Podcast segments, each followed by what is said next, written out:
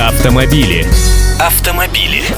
Здравствуйте! В одном из ближайших выпусков нашего еженедельника «Толстушки» мы опубликуем карту современного отечественного автопрома. Вы, возможно, удивитесь, но сейчас в России собирают легковые машины аж два десятка предприятий, и скоро это число возрастет.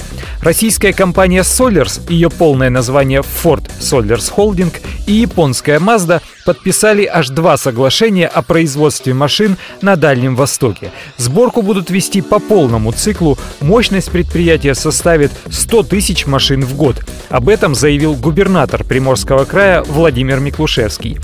Инвестиции в совместное предприятие будут громадными. Они составят около 80 миллионов долларов.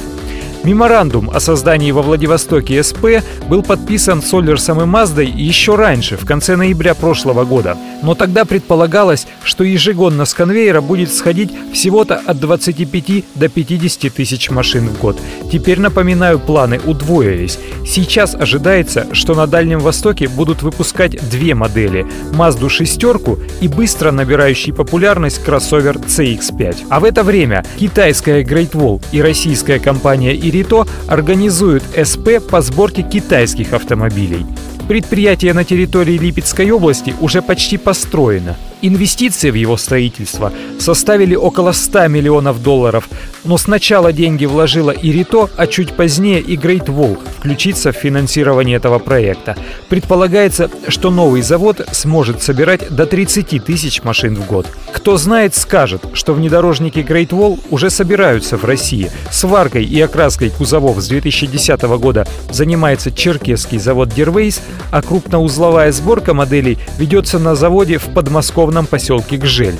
И машины этой марки достаточно успешно для китайских продаются в России. В 2011 году Great Wall реализовала больше 6 тысяч автомобилей в нашей стране. Это третье место среди компаний из Поднебесной. А вопрос в связи с этим у меня к вам будет вот такой. Как вы считаете, иностранные автосборочные предприятия на территории нашей страны правильно называть отечественным автопромом? Или нечего лукавить, смириться уже с близостью конца российской отрасли, а иностранные предприятия по-прежнему считать иностранными?